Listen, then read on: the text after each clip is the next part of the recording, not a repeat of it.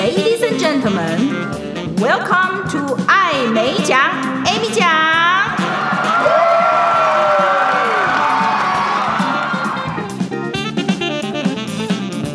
Hello，各位听众，大家好，欢迎收听艾美奖，Amy 讲。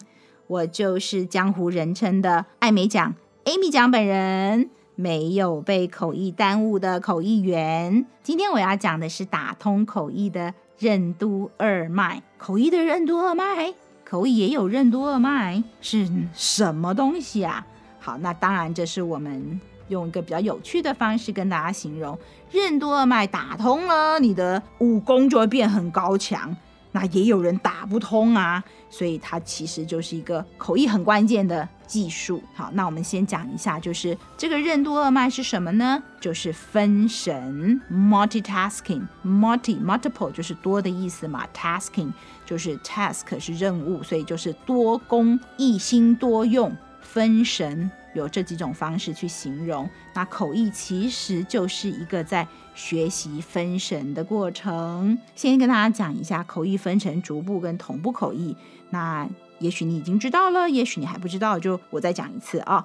逐步口译就是讲者讲完停下来才换口译员翻，他们不会同时讲话。我举例哦，你知道我在说什么吗？你知道我在讲啥？你听我在讲嘛该吗？Do you know what I'm talking about？所以我刚刚用讲者讲的中文，然后我翻成了台语、客语跟英语。所以这几个语言的口译员不会同时说话，就是是先后说话，这个叫逐步口译。其实我们可以想象，如果八国联军要开会的话，俄德法美日澳意英。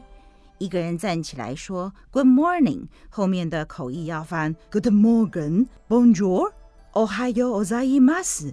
那一号说完，二号说，二号说完，三号说。那这种开会的速度，可能还没讲到重点，天就都黑了吧？所以哦，逐步口译是适用在两种语言的沟通场合。所以讲者讲完，口译翻，口译翻完，讲者讲。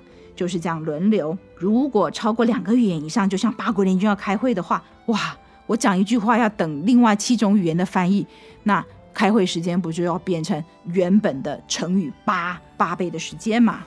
对不对？所以超过两种语言以上，建议就要用同步口译了。同步口译就是我把刚刚这几句的翻译，你知道我在说什么吗？Do you know what I'm talking about？全部。叠在一起，同时发生，当当，就是这个样子。好，很吵，对不对？有好多声音在一起。但是同步口译的话，会戴耳机，所以你就会选频道，看你要听哪一国的语言。所以你不会全部都听到这么吵，那还得了？什么也听不见。所以还是用设备。接收器的频道去选择，你要听哪一个就听那一个就好了，不用八种语言都听哈。好，那所以这个是同步逐步的差别。那同步口译呢，特别是需要分神的，因为。就是讲者一直说都不停下来，就一直说，跟没有口译一样的自然。那口译就要找一个时间点开始翻译。那你一旦开口的时候，你的脑袋在听跟说之间就同时发生了。你听完一一句或半句或两句，这个你自己调整距离。你在讲者说话多久以后要开始翻译？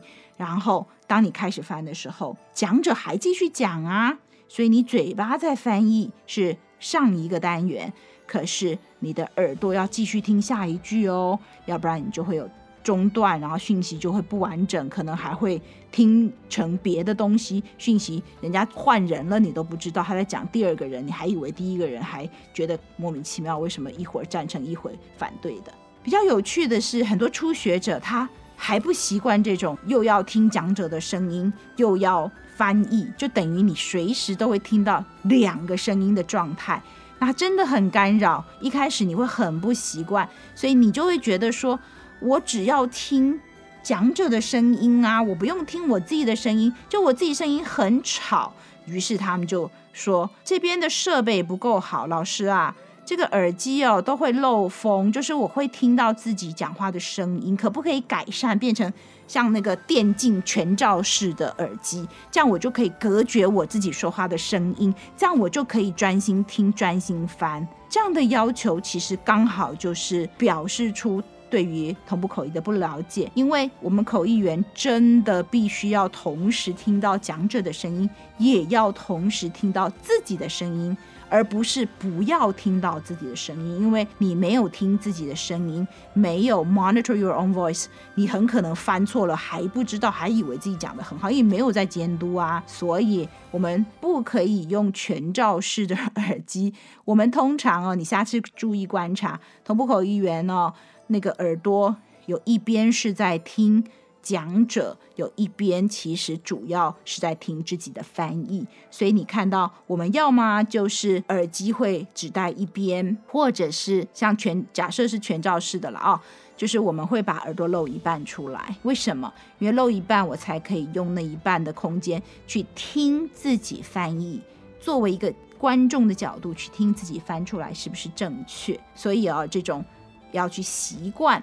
听到两个声音，而且这两个声音不是随时同步哦，它其实是有一个落差，因为你知道听了才开始翻嘛，所以当你在翻的时候是前面的讯息，但耳朵又继续听后面的讲者在讲的讯息，所以真的脑袋要分开了。那这就是它难的地方，也是它好玩的地方。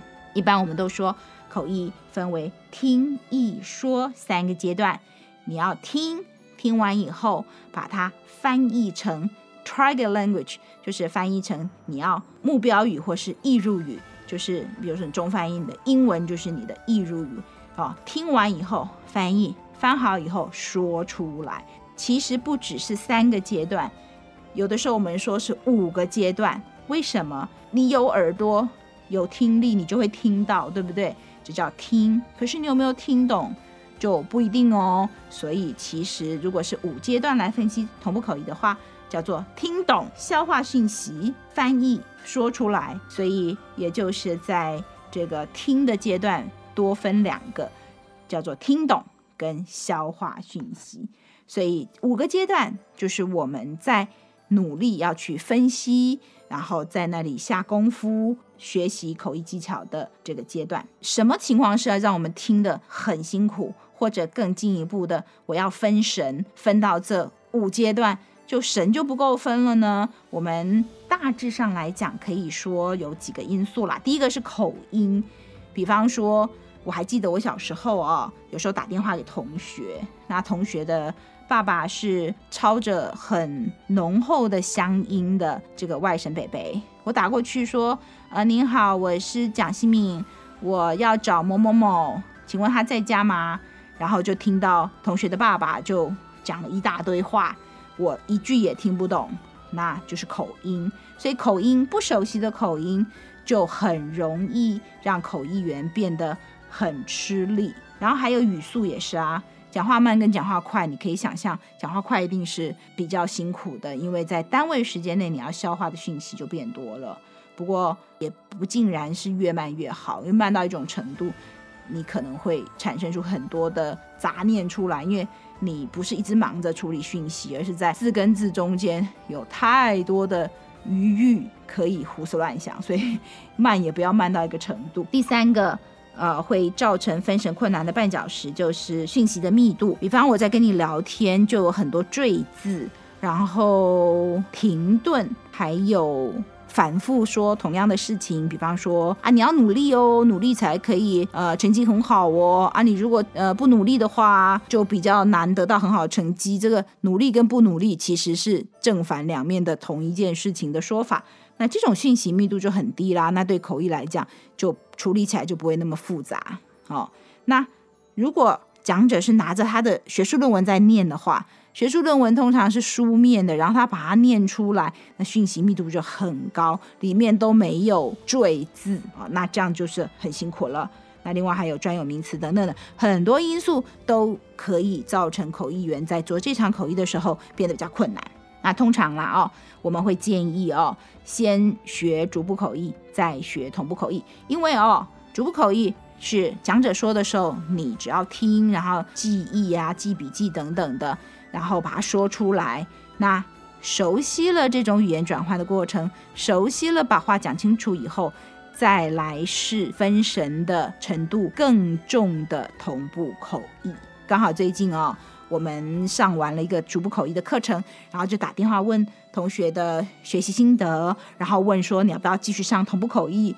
结果有不少学生会说，我连逐步口译都没有办法把话讲清楚，我怎么做同步啊？是没有错，同步比逐步的分神的需求又更难了，但总是要先上上看，体会这种分神的过程。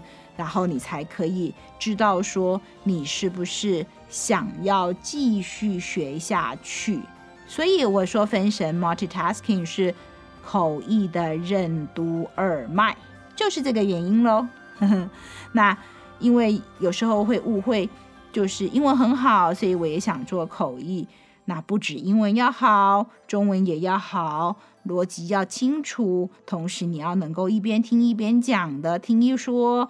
同时进行分神的功夫很重要。有的时候在第一次上课的时候，我会跟同学说：“我们是因为误会而结合，因了解而分开。”同学误会了口译是怎么一回事，有着美好的憧憬，所以来上课。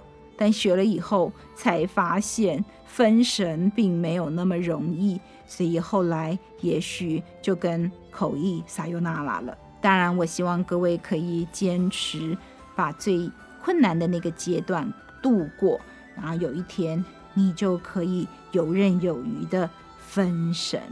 好，希望有一天想学口译的各位也可以打通任督二脉，也希望我们并不会因为误会而结合，因了解而分开。好，今天就讲到这里了，谢谢各位收听这一集的。艾美讲，Amy 讲，打通口译的任督二脉，我们下次空中见，拜拜。